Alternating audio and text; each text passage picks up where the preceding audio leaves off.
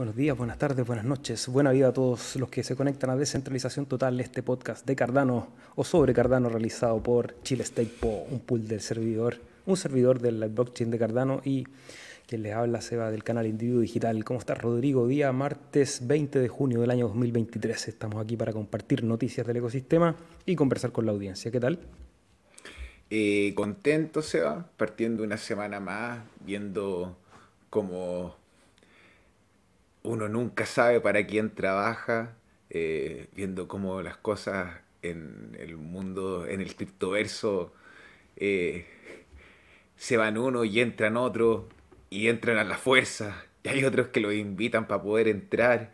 Eh, todos quieren estar en la fiesta, todos quieren tujadas, todos quieren tu pita, y qué terrible ver, hermano, que, que al final de cuentas es real esto de la descentralización y que es difícil confiar en las instituciones y que en realidad no es un...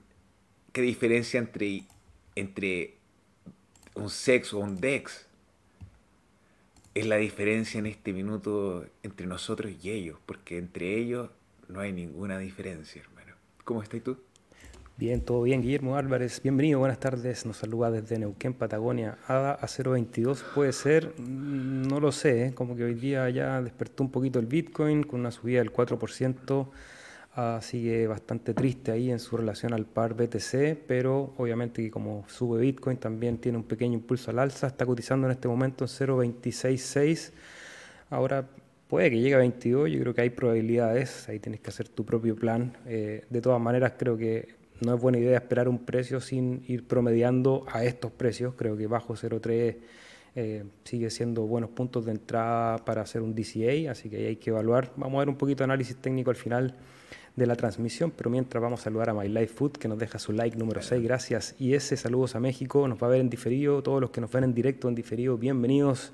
Nos pueden dejar ya sea en el chat en vivo o a través del casillero de comentarios sus opiniones y nosotros las vamos a leer aquí en vivo y en directo. La idea es que compartamos tanto las opiniones de ustedes como las nuestras en este espacio. Buenas tardes, Franco Masip, desde Luján de Cuyo nos saludas. Musashin, bienvenido, saludos amigo, un gran abrazo. Y ese dice, ya inició, vamos unos minutos en vivo. Naranco, buenas, licenciados Cardano, buenas, Naranco, Maximiliano Ferri, un abrazo también, amigo, y nos vamos rapidito a la información, a lo que importa. Como les decía, partimos aquí mirando un poco el gráfico para saber dónde estamos parados. Empezó la volatilidad en Bitcoin, creo que es interesante partir por ese gráfico para saber qué, está pasando. Eh, se ha roto en este momento la media móvil de 50 periodos con una vela bastante fuerte. Voy a poner el gráfico un poquito más corto en gráficos de una hora y claro, en tres velas fue aquí a, liquidar muchos shorts seguramente hasta la zona de los 28.000. Vamos a ver si logra defender la zona psicológica de los 28.000. Claramente una subida con bastante fuerza, con mucha especulación en los mercados. Ya vamos a leer algunas noticias. En el caso de ADA sigue todavía un poco triste por todos los embates devenidos de las demandas que hizo la SEC a Binance y a Coinbase, donde está declarado un valor Vamos a ver ahí, eso se ha ido resolviendo de a poco, pero en el caso del activo del precio de ADA no ha mejorado mucho respecto al BTC. Vamos a ver si se sitúa en esa zona ya para quizá emprender algún viaje alcista próximamente con alguna noticia. Y una de las noticias que viene desde lo fundamental, viene desde la actualización, y algunos canales y algunos portales de noticias tratan de asociarla al precio, no lo vamos a hacer aquí porque no significa que vaya a subir o que vaya a bajar, simplemente la red sigue mejorando porque tenemos actualización de la versión 8.1.1 del nodo de Cardano, es decir, el software, el programa que corremos para hablar de esta blockchain. Hoy día se actualiza, tenemos una versión mejorada, al parecer por lo menos Rodrigo, según lo que yo estuve leyendo, se resolvieron algunos, bugs, algunos bugs y mejora la eficiencia y la experiencia de usuario sobre todo. Tú eres el que está detrás de las máquinas. ¿Qué nos pueden contar cómo ves esta actualización y más o menos cuánto piensas que vamos a evaluar para poder actualizarla? Ya, esta actualización salió hace dos, tres, dos días y a pesar de que la vimos, nosotros tenemos la política de que vemos meterse al agua a los otros primero. y vemos cómo si está el agua helada o no y dependiendo cómo esté, nos metemos. En este minuto, esta versión del no viene a mejorar lo que es el reconocimiento de otros servidores en la red. Todo esto conectado mucho a lo que es el servicio de la topología. eh, como nosotros estamos viendo, estamos en la red del P2P. Esto quiere decir que los, eh, los servidores se conectan entre sí de forma automática. Y hay gente que utiliza eh, un servicio que se llama el Domain, Domain Name Service, DNS. Entonces, en vez de colocar la IP de su servidor, por darte un ejemplo, 19 millones, colocan el nombre. Entonces, cuando estaban trabajando con el nombre, no podían hacer bien la conexión entre los servidores. Entonces, esta versión viene a mejorar eso y viene a mejorar el tiempo de transición entre epochs. Los epochs es la unidad de tiempo de Cardano de 5 días. Y usualmente esta transición, si te soy así bien honesto, Seba, eh, los hemos visto poco amenazados por ella porque en realidad con el nivel de bloques que estamos produciendo, que no está malo, son muy pocos los bloques que parten al principio así, en los primeros segundos del época. Pero los pools que están más grandes, eso era una constante que estaban fallando. Entonces, esta transición al ser mucho más rápida y más eficiente les permite a ellos eh, dejar de perder esos bloques en los primeros segundos. Así que una buena noticia. Está muteado mi amigo. Buena noticia, actualización en la red, seguimos avanzando.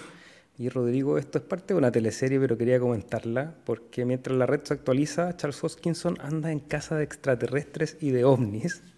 Eh, con esa fue la noticia que nos encontramos hace un par de días y ha habido mucho revuelo en las redes, obviamente que la gente se cuelga de estas noticias. ¿Y por qué la comparto? Por entretención, porque a lo mejor a alguien le, divierte saber en qué anda metido Charles Hoskinson, pero sobre todo que después de la noticia en que les contamos que la red se actualiza, el software está en una versión más avanzada, hablamos de verdadera descentralización porque Charles Hoskinson, que puede ser un líder dentro del proyecto, en este momento está en otra y la red sigue funcionando completamente eh, autónoma, entonces eso habla bien mucha gente se quiere colgar de estas noticias para atacar a la red de Cardano y me parece fantástico que Charles Hoskinson se preocupe de otras cosas. Creo que la red tiene ahora muchos actores que están en la parte de desarrollo, así que interesante. Ahora, para hacer la aclaración, dígame nomás. ¿Conoces tú el trabajo del doctor Avi? Ahora le voy a comentar. se trata del, del, proyecto Galileo, que es un proyecto respaldado por la Universidad de Harvard, que lo que hace es buscar sistemáticamente, con un approach científico, muestras o, elementos de posibles eh, objetos extraterrestres. Cuando hablamos de extraterrestres no estamos hablando de marcianos ni de, monos verdes, sino que elementos que vengan fuera de la Tierra.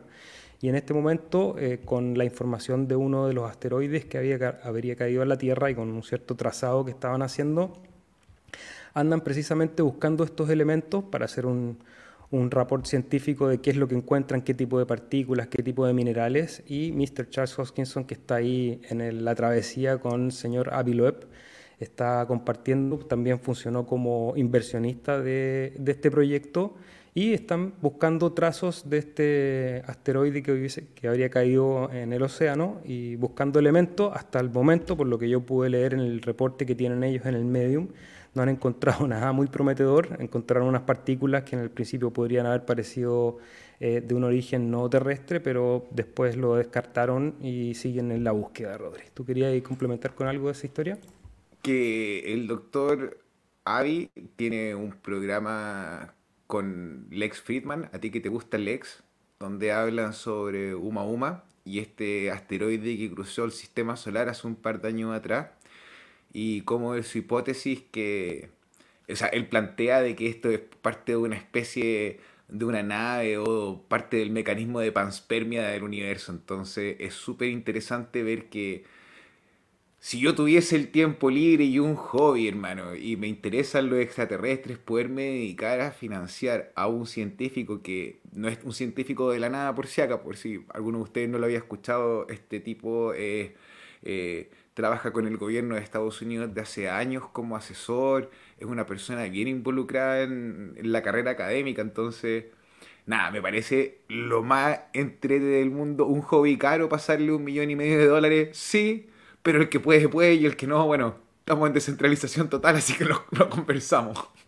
Y al final es, es, inversión en ciencia que nunca va a ser un desperdicio, así que interesante noticia aterrizarla también porque en Twitter había muchas payasadas de que estaba buscando poco más que lo que decíamos, eh, hay monos verdes y cosas de ese tipo, es una investigación científica respecto a este asteroide que cayó el 2014 y a los que les interesa el proyecto Galileo Project, y qué bueno que lo mencionaste Rodri, yo no he visto esa entrevista con Lex, así que los que quieran profundizar eh, sobre el tema, vamos a ir a, yo la voy a ir a revisar más rápido. ¿te imaginas ahí?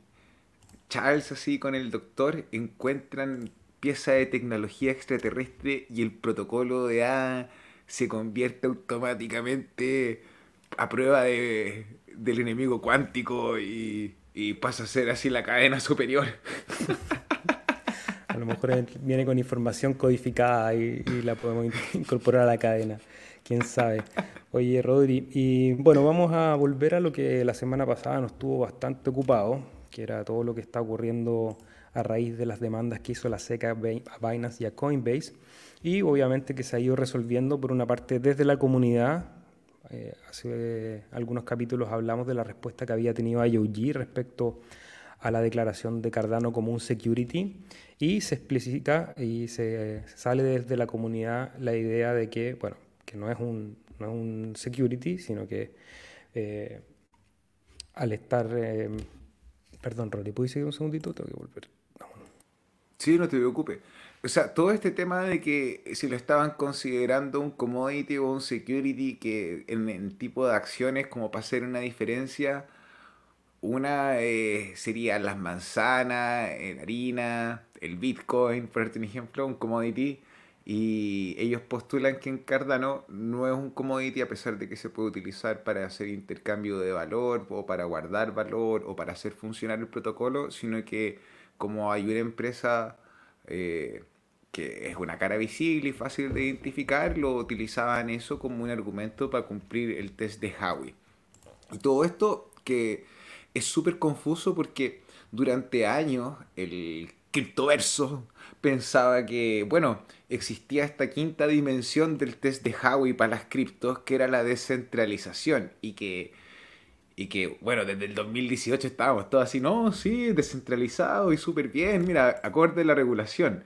Pero después salieron en los correos que, como están los sensei, están los senpai, que serían los alumnos mayores, los senpai de la SEC le dijeron al señor Hinman, no, no estamos de acuerdo con lo que estás diciendo. Está malo tu discurso.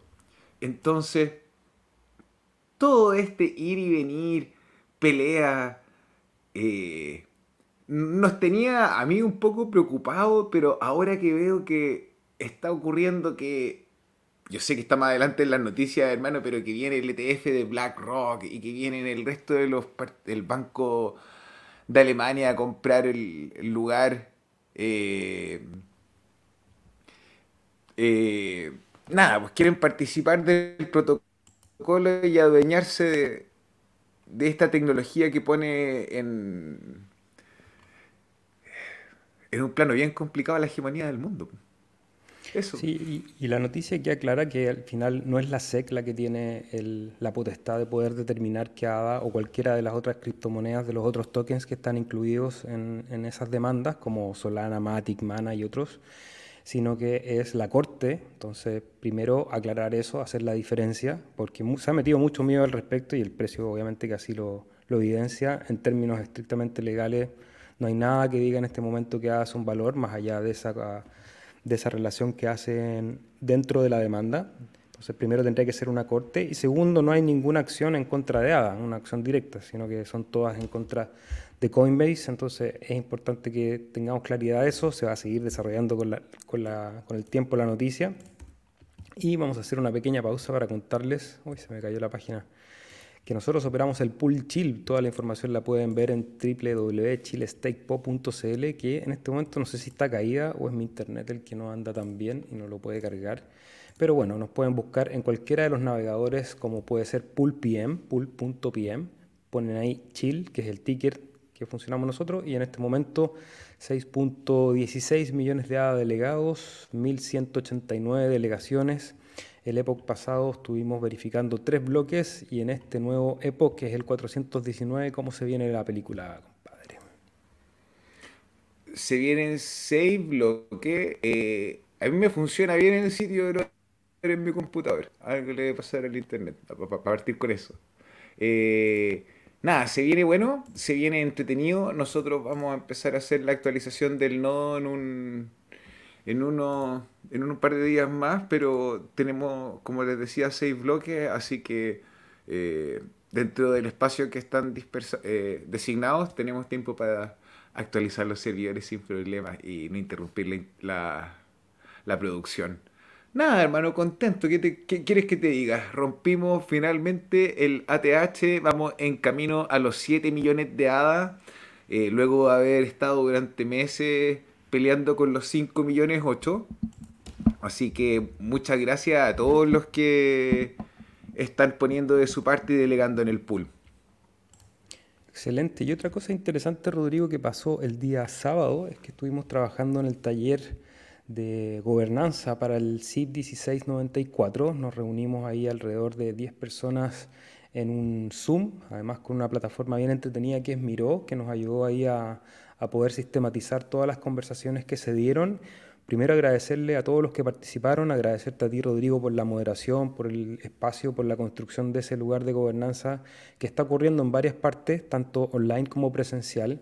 Y creo que es una de las experiencias eh, más, más novedosas que nos ha tocado vivir. Eh, yo siempre había intentado que más gente participara con nosotros en las transmisiones para poder conocerlos, ver sus caras pero tenía que ocurrir este taller para que gente de la comunidad, personas que están aquí con nosotros a veces en, en las transmisiones, poder verle las caras, escucharlos, ver sus opiniones, intercambiamos hartas ideas respecto a la gobernanza, hicimos un barrido del CIT 1694, vimos cuáles son las preguntas que están haciendo y qué decisiones tenemos que tomar.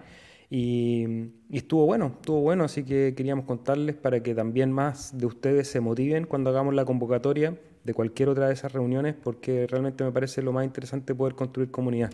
¿A ti qué te pareció, Rodri? ¿Cómo lo sentiste? ¿Qué conclusiones te, te deja ese taller de gobernanza? Que de partida que no era la persona más inteligente en la sala. Entonces estuvo re bueno porque pude escuchar y aprender de las opiniones de todos y la encontré súper nutritiva. Onda, eh, hubo gente de seis diferentes países eh, no lo voy a doxear, pero, pero esas personas tuvieron la oportunidad de escribir sus nombres y que van a aparecer en un documento legado que va a hablar sobre todos estos eventos que se llevaron a cabo, como decía el Seba, de forma presencial y online. Eh, hablábamos del quórum y, por ejemplo, me pareció súper interesante que para poder hacer un cambio, o para que un cambio sea aprobado, tiene que haber un quórum.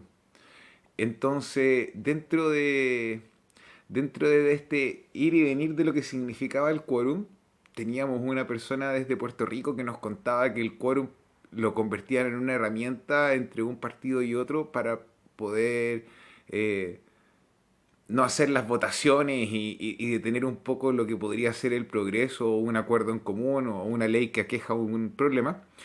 Y en otro lado del planeta desde España nos contaban que el quórum había, por no considerarlo tan grande y tenerlo pequeño, era un problema porque había muchas decisiones y votos que se hacían con 10 personas y que no, eran lejos de ser representativo. Entonces, eh, ambas personas tenían razón en cómo se utiliza el quórum eh, o cómo se ejecuta mal.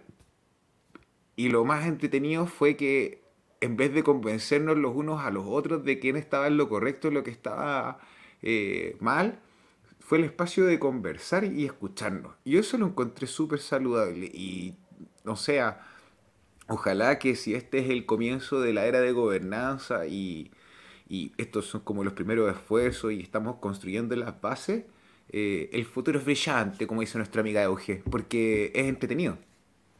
Una de las recomendaciones que había en la descripción del taller era precisamente esa, buscar más que convencer a los otros, buscar la comprensión y buscar los puntos en común. Si se pudiese hacer política como fue esa reunión, eh, sería un mundo tanto más distinto, porque obviamente había una voluntad de entenderse, de comprender los puntos de vista, y que eso es fundamental para crecer.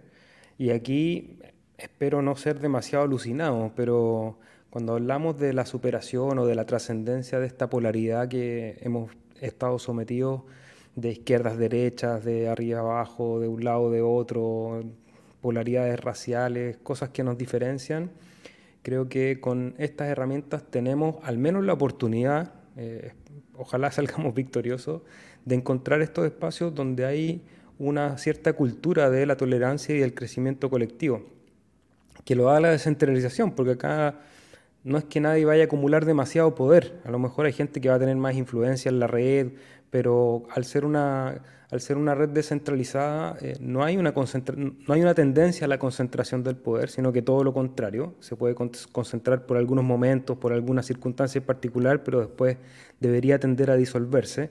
Lo vemos con el caso de, Charles, que es uno de los grandes líderes, probablemente el, líder más grande hasta eh, algún tiempo, y me imagino que la tendencia va a ser que se va a ir disolviendo ese liderazgo en otros liderazgos que ya han aparecido, han aparecido gente del área del desarrollo, del área de las DAPS, del área en la fundación, en IOG, en Emurgo, en las comunidades, en otros idiomas también. Entonces, creo que ese contexto permite una conversación un poquito más trascendente, en donde no estoy buscando simplemente pasar con mis argumentos por encima del otro porque creo tener la verdad, sino que todo lo contrario, es saber que hay gente valiosa de las cuales podemos aprender y, nutrirnos y ir poniendo como, me gusta a mí poner, es como que tenemos una gran olla y cada uno va poniendo sus ingredientes tratando de, de que este plato quede lo más rico posible. No, tampoco quiero ser ingenuo de pensar que en las discusiones políticas, sobre todo cuando haya que tomar decisiones complejas, no vaya a haber grandes diferencias pero si la cultura se empieza a desarrollar desde las bases que son estas, que son los primeros encuentros en comunidades de personas que no se conocen, yo no, no conocía personalmente, salvo a Rodrigo con, con, el que tenemos una relación más larga, a la gente que participó ahí, eh, la conocía ya sea por un nickname que veo aquí en el podcast o en algún foro que había visto alguna publicación, pero no mucho más que eso.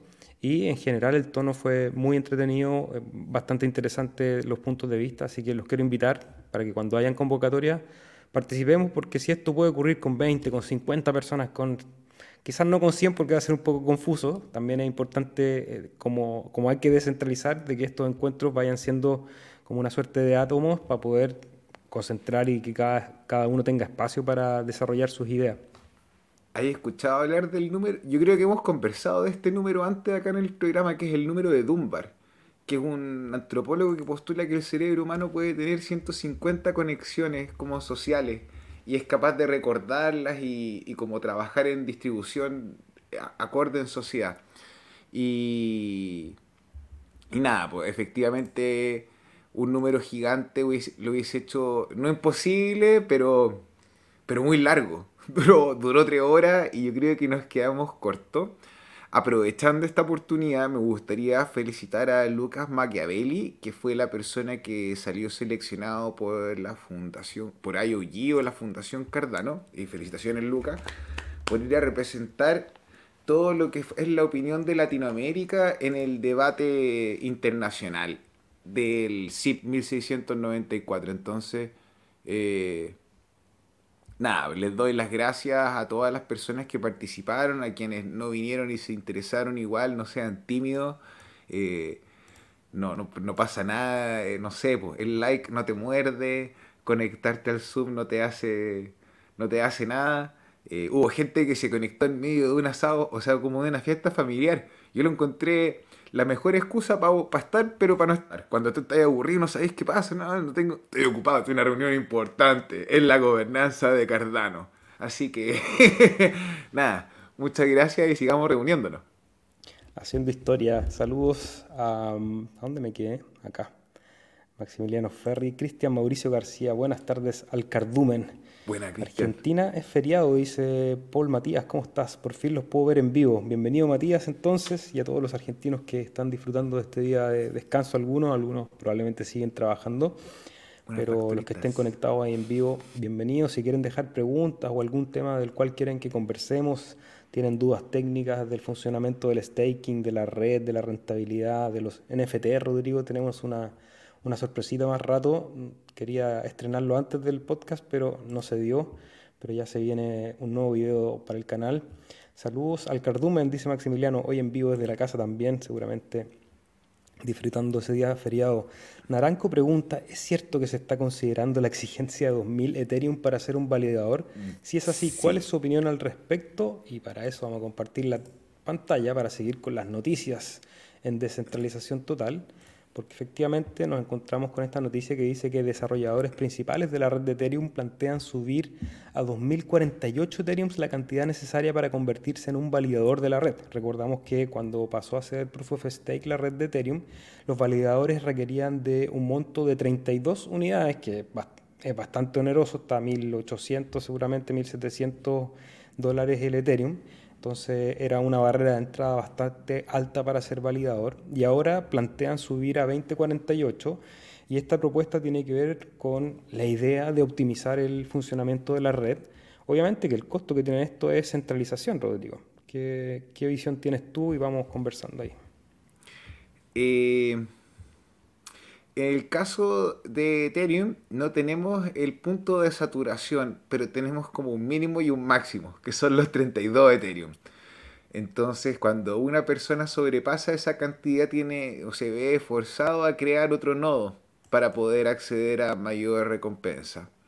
Y claro, efectivamente el argumento es que al aumentar el, la cantidad de Ethereum máximos que podrías tener tú para un contrato si centralizas el poder de cómputo.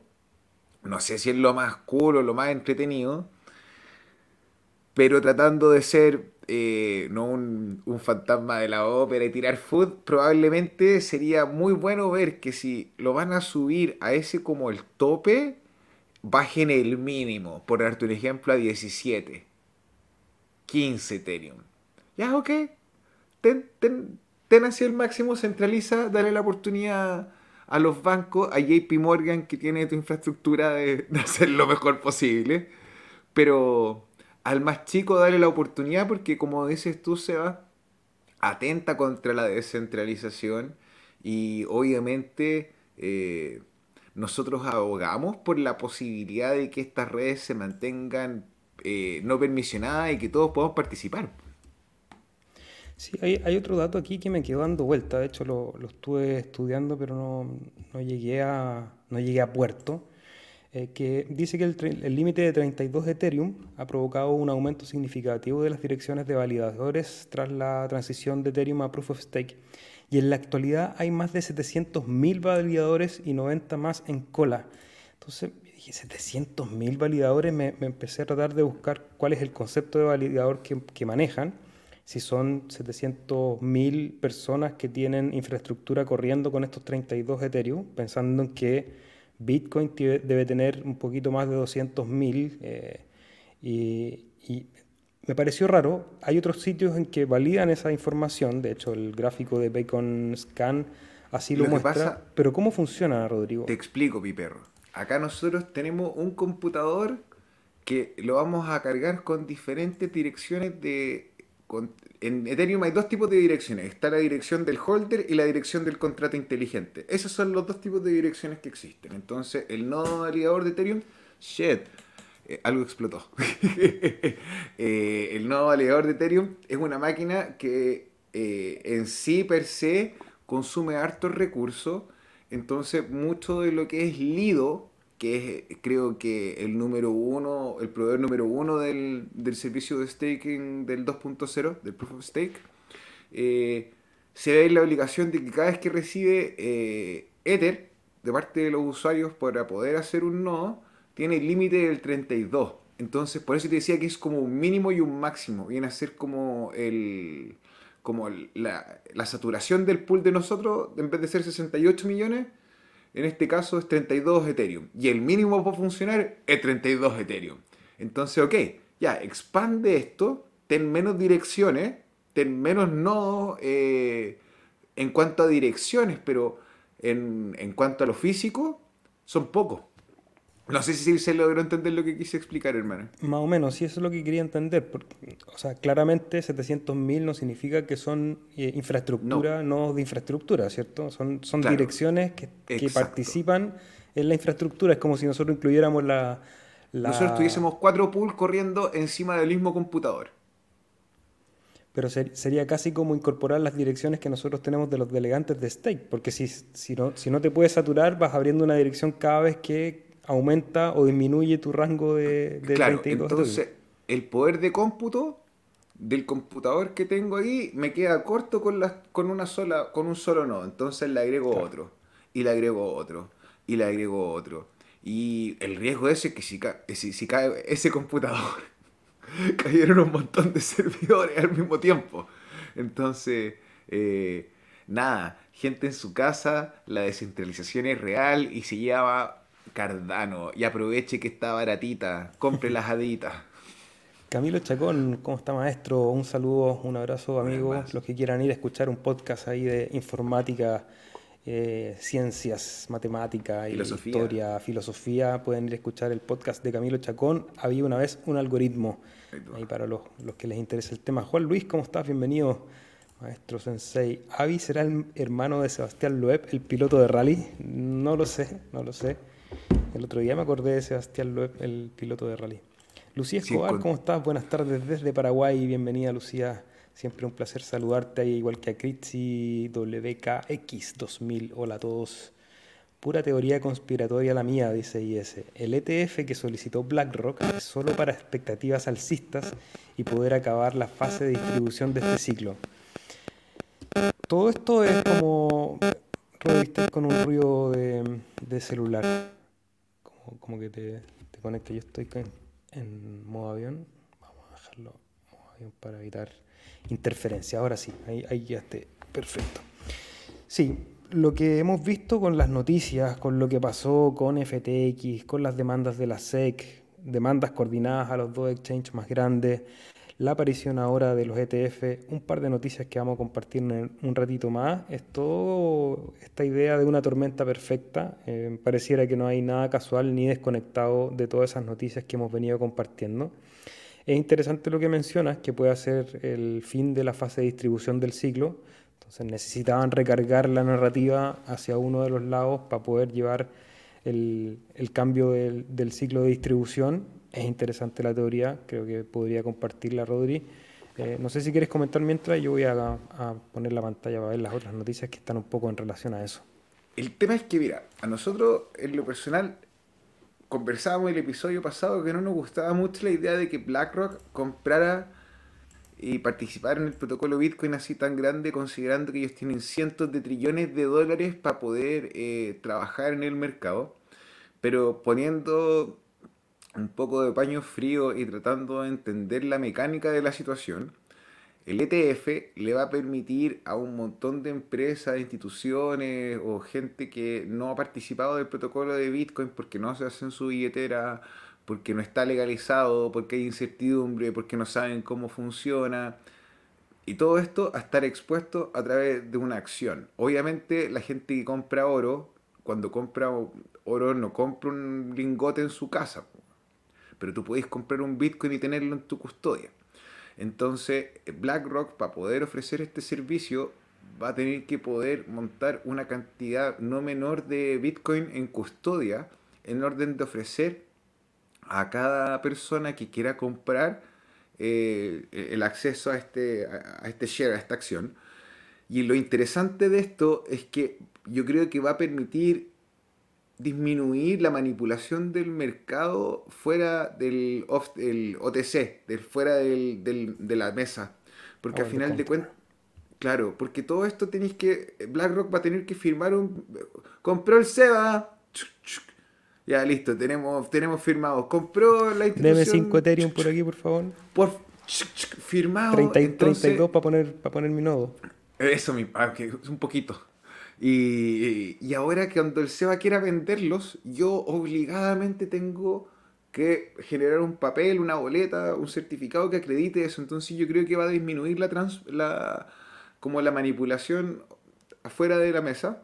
Eh, ahora, lo interesante de esto es que estos son fondos de pensiones. Entonces, obviamente, eh, es mucha plata la que estamos hablando, probablemente no sea el, se metan de una a la piscina porque ellos el ciclo pasado ya empezaron a comprar y tenían direcciones de BTC, habían comprado Ethereum, eh, Grayscale tenía por ejemplo su plataforma de inversión de contratos inteligente que estaba distribuida entre Ethereum y Solana, ahora Cardano es como el número, el 33% de ese, de ese fondo y se van reestructurando.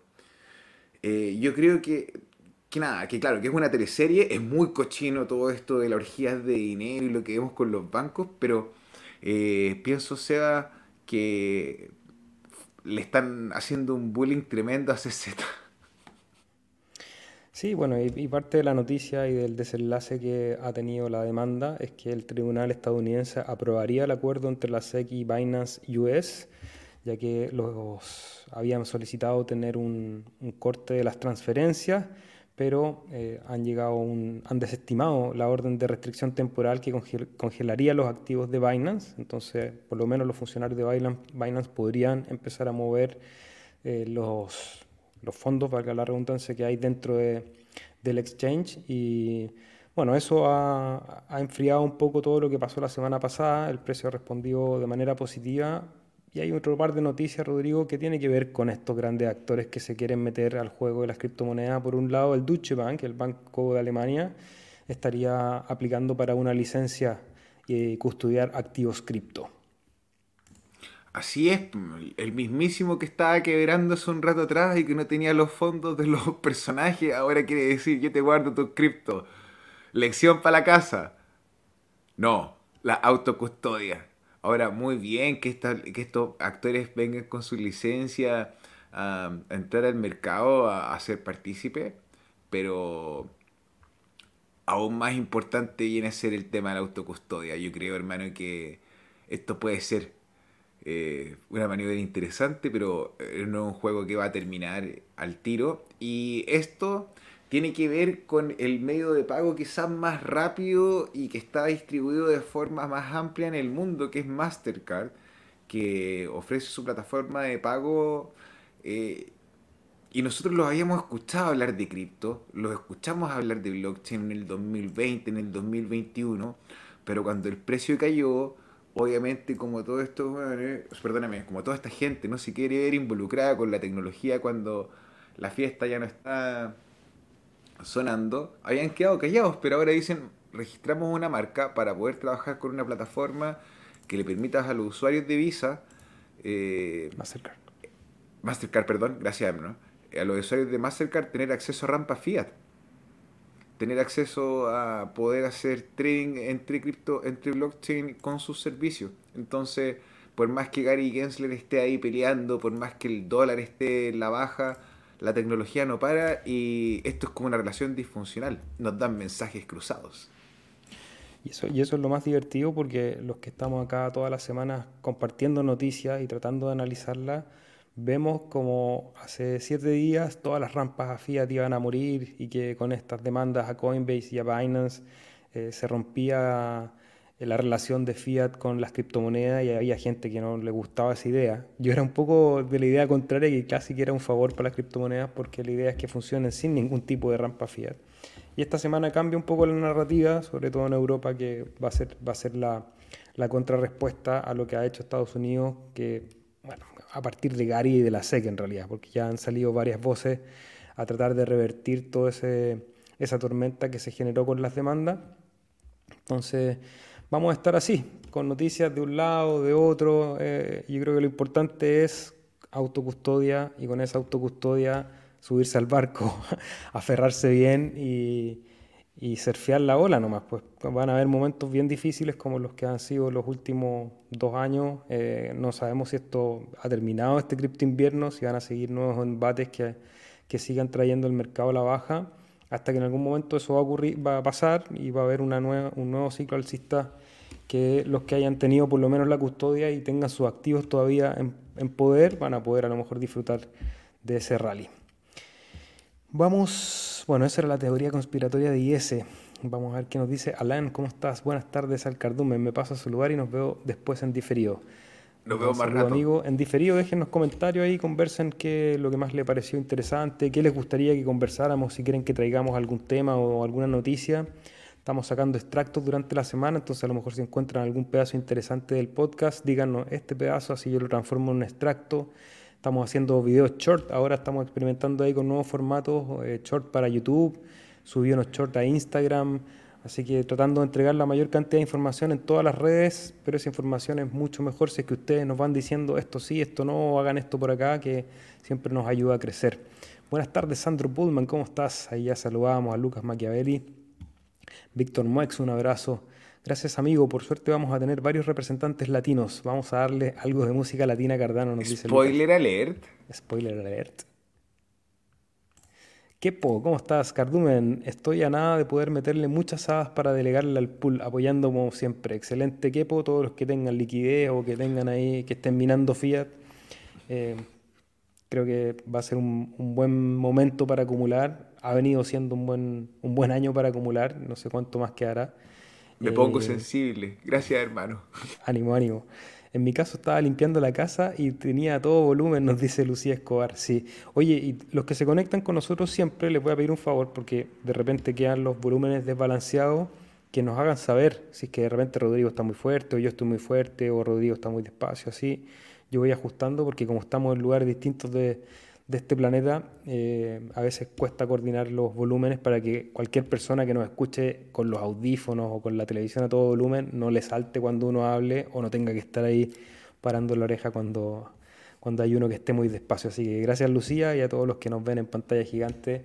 Hemos tratado de mejorar la experiencia, nuevo fondo, cámaras, luces, eh, gráficas. Vamos a estrenar, tenía listo Rodri, estuve pero me faltaron cinco minutos, pero el render no me, lo, no lo permitió. Vamos a estrenar introducción el próximo capítulo.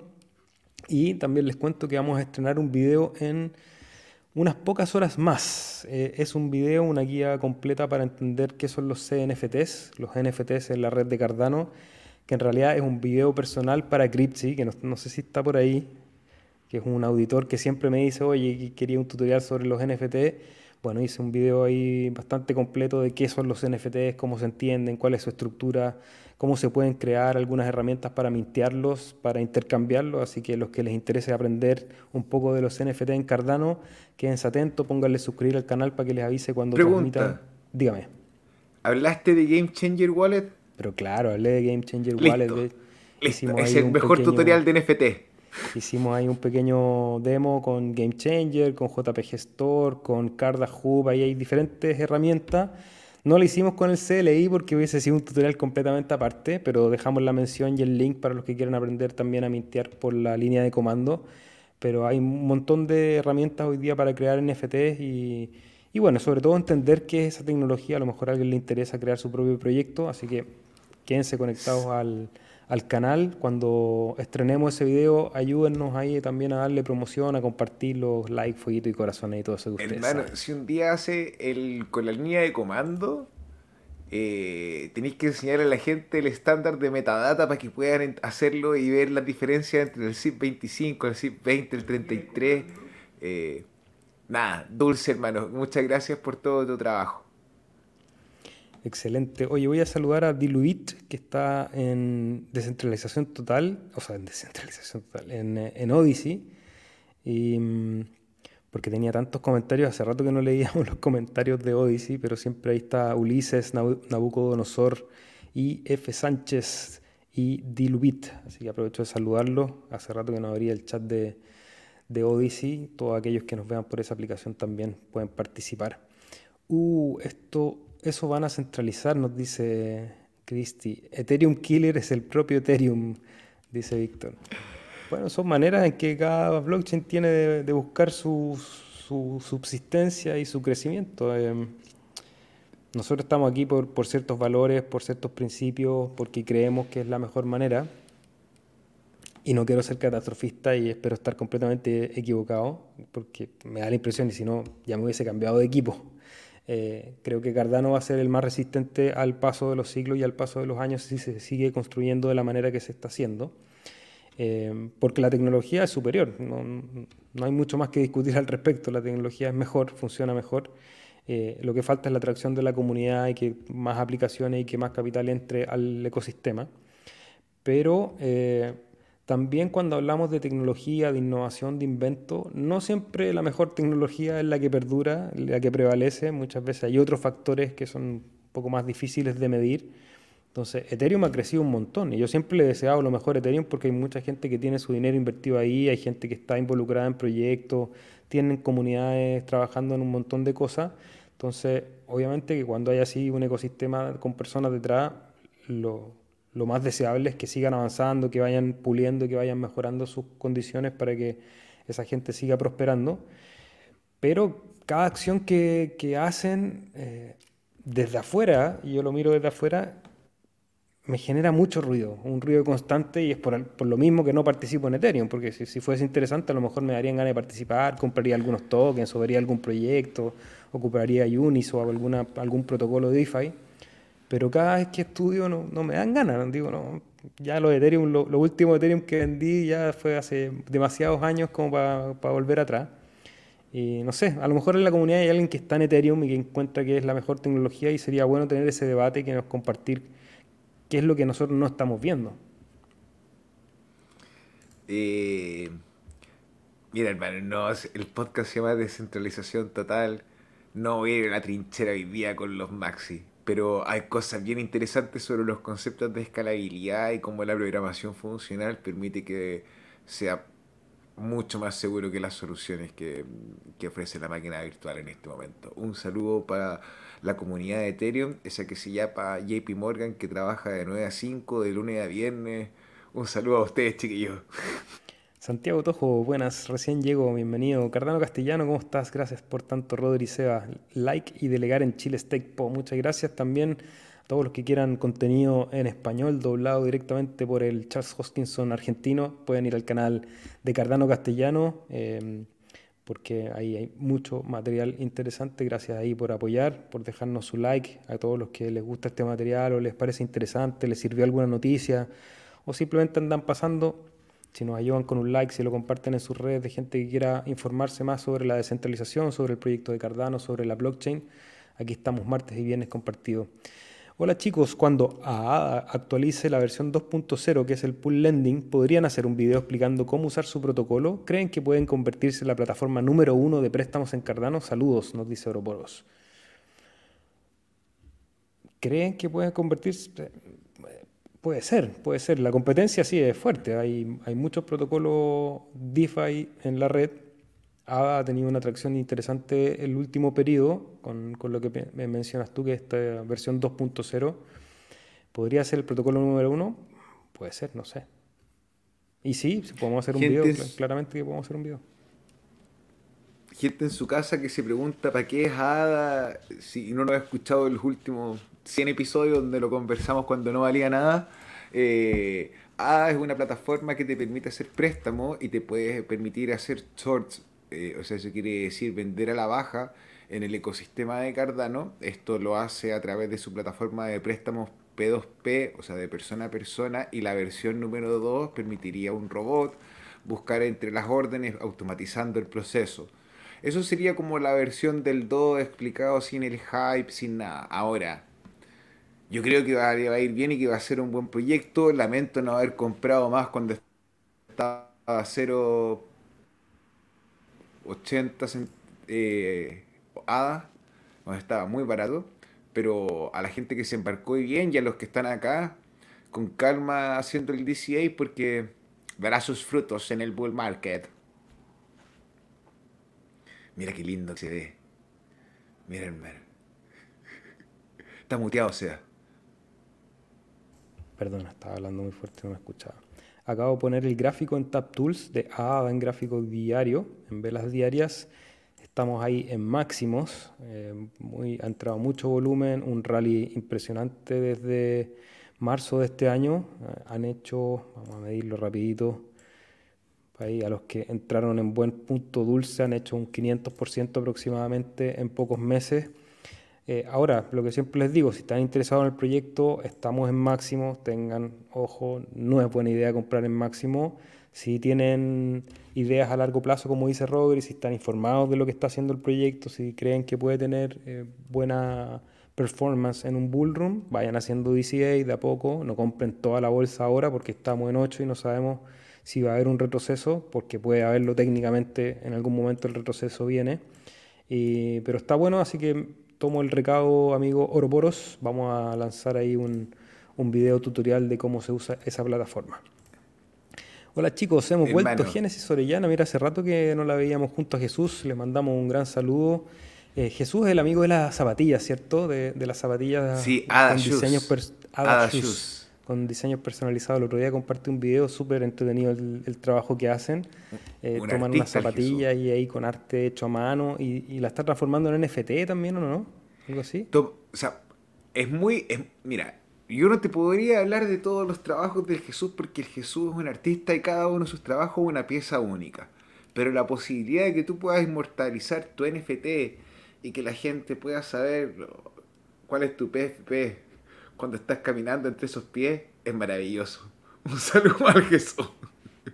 Y si quieres saber cómo hacer un NFT, ya saben, póngale suscribir al canal que en un ratito más vamos a estrenar tutorial. Saludos Santiago Toji. Santiago Tojo Rodri está en el modo Lambo. bullish.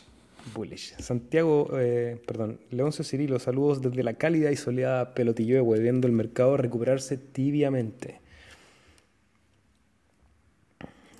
Minar Ethereum para ser para millonarios, dice Jorge. 500 ADA son 135 dólares. Con esos valores se ve la descentralización. Ada Shus, ahí está precisamente de quien hablábamos. Hola chicos, qué bueno escucharlos en vivo desde Pompano Beach, más enamorado de Cardano cada día, la verdadera descentralización. Saludos, los que quieran ahí conocer el proyecto de Abashus. Excelente ahí proyecto de Jesús. DAPRO nos comenta, pero si los bancos nos obligan a depositar nuestras criptos en sus cuentas, nos pueden limitar a quién transferirlos, estaríamos muy controlados. Pero bueno, la gracia de las criptomonedas es que el banco no te puede obligar a depositar ni a hacer nada con tus criptos, a menos que sea punta de pistola y que tú las entregues voluntariamente. Esa es una de las grandes revoluciones de, de las criptomonedas tú eres realmente propietario si tienes tus llaves privadas. Entonces, la única manera que tiene tu banco es obligarte mediante la fuerza. Eh, no tiene otra forma de obligarte a depositar las cripto.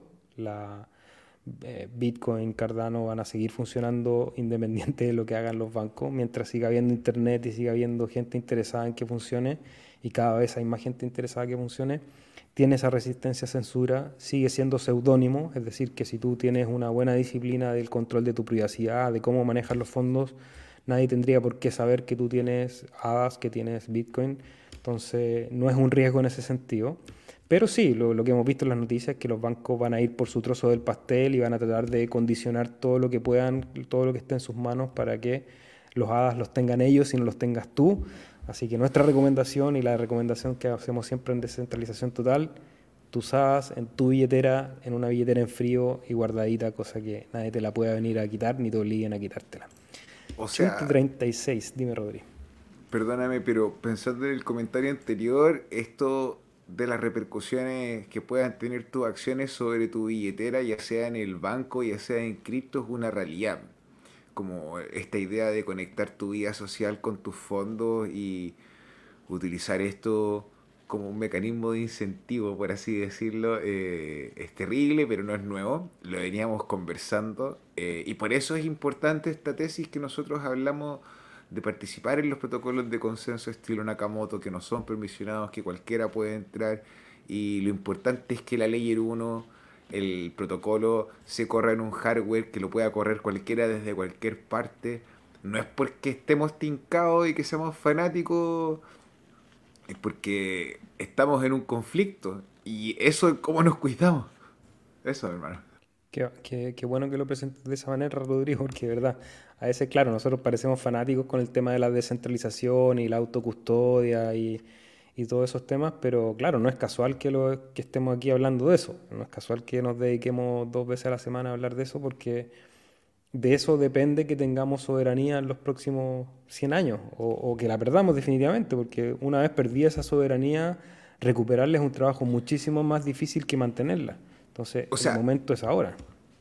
Tú lo que acabas de decir es cierto, ¿y cómo podemos hacer un ejemplo? Así, para que no pensemos en algo muy lejos, las sanciones a Cuba.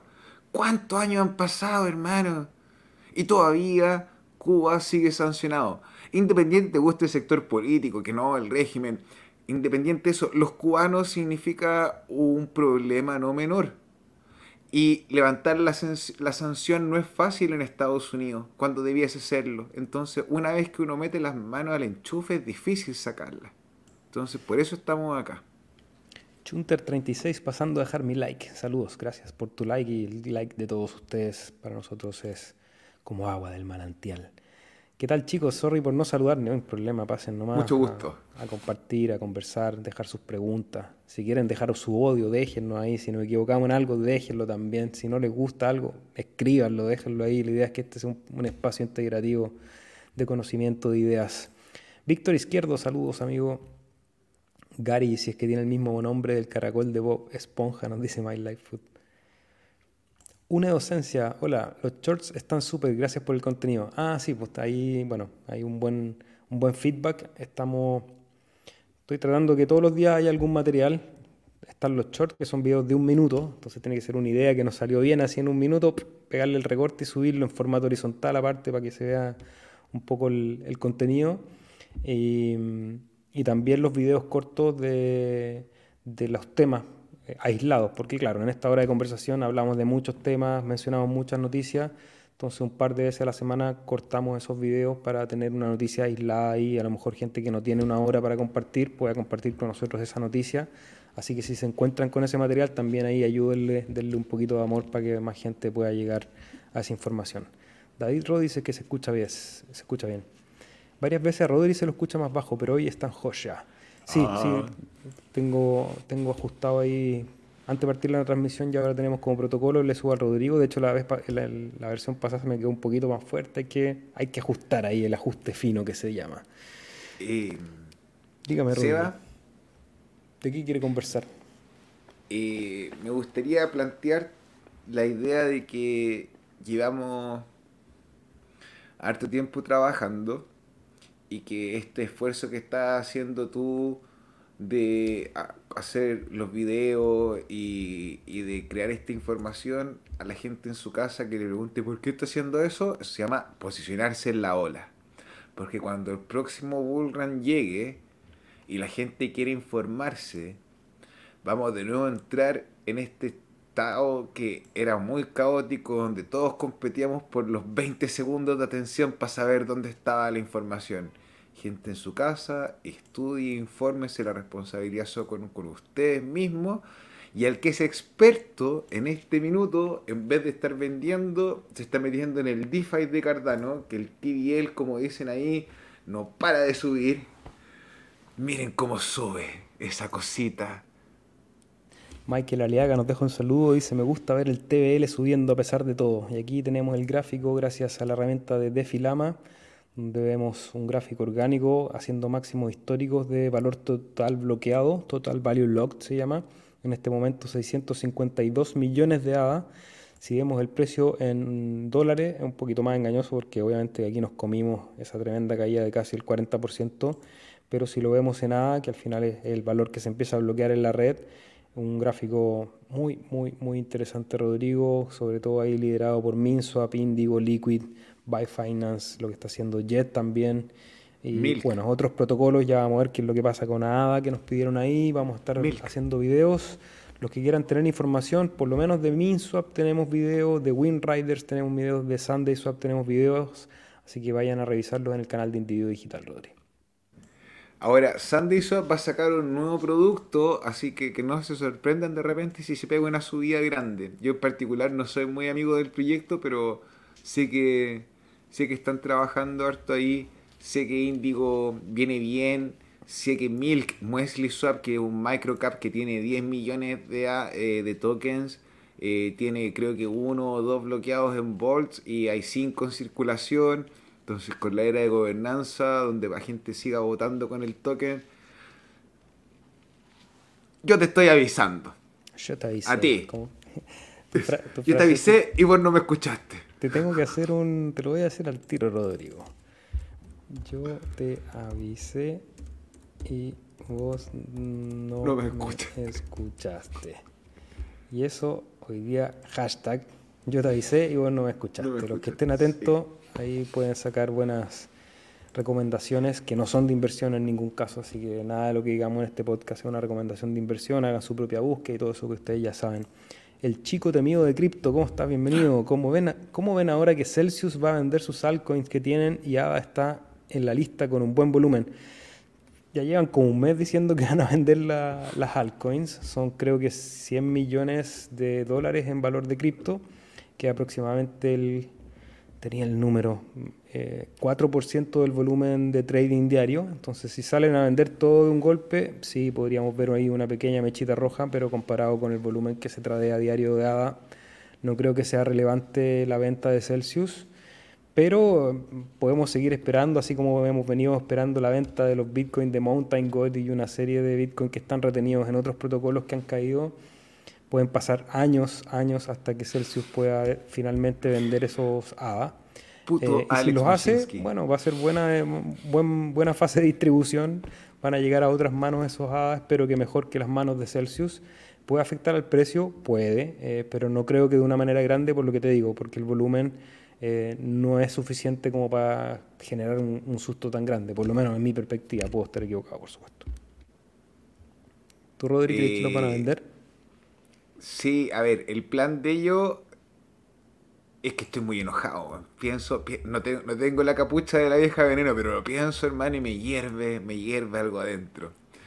Eh, puto Alex Mashinsky, después de decir, ¡ay! Ah", como que manejé mal los fondos, decidió comprar equipo de Bitcoin y dedicarse a la minería del Bitcoin.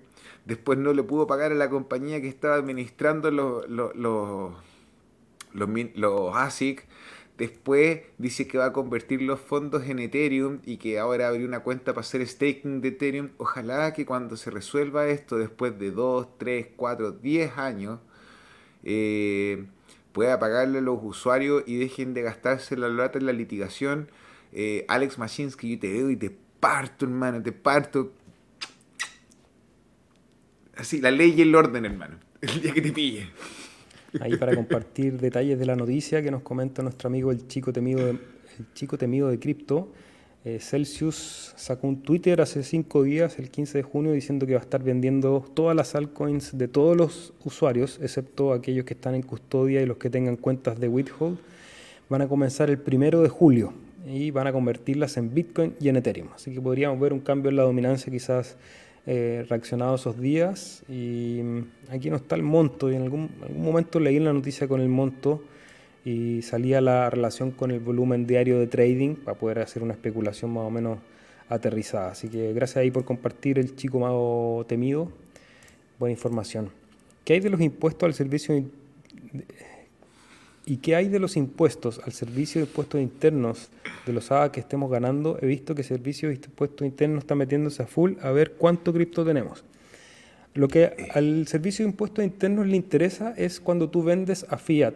Es lo, único que le interesa al servicio de impuestos internos de Chile en este momento. Es decir, si tú tienes ADA, si estás generando ADA, si están en la blockchain, servicio de impuestos internos, de momento no le interesa no tiene tampoco las herramientas para interesarse. Eh, eso es al día de hoy. No digo que eso no pueda cambiar en el futuro, para, poner ahí las precauciones de siempre tener en buen resguardo todo tus hadas. Si tú esas ganancias las estás convirtiendo a fiat, a peso chileno, sí, tienes que declararla como cualquier ganancia de capital. Eso siempre lo vamos a decir en este podcast. Ustedes tienen que seguir las leyes de su país, tienen que pagar los impuestos que la ley se los permite, que, que se los impone, por algo se llama impuesto. Eh, pero también tenemos que ser claros que si ustedes no pasan su SAA Fiat, no tienen por qué preocuparse. Así que que nadie se entere em, de lo que vamos a hacer. Es un, poquito complicado porque en el caso de la prueba de trabajo, por darte un ejemplo, el esfuerzo computacional eh, se ve como un trabajo. Pero en este caso, el staking eh, a ti te llega a través de un esfuerzo también computacional y más eficiente y, la verdad como la persona o lo que te está pagando es tú mismo al utilizar el software eh, puede ser que no haya un evento impositivo todavía declarado como tal porque no es un negocio el que te la está repartiendo. Entonces eh, tuve la oportunidad de conversar con uno de los abogados que trabaja en Buda o con Buda asesorando a Buda. Esa es la expresión correcta. Tuve la oportunidad de conversar con uno de los abogados que trabaja asesorando a Buda en un Twitter Space en, el ambiente latinoamericano.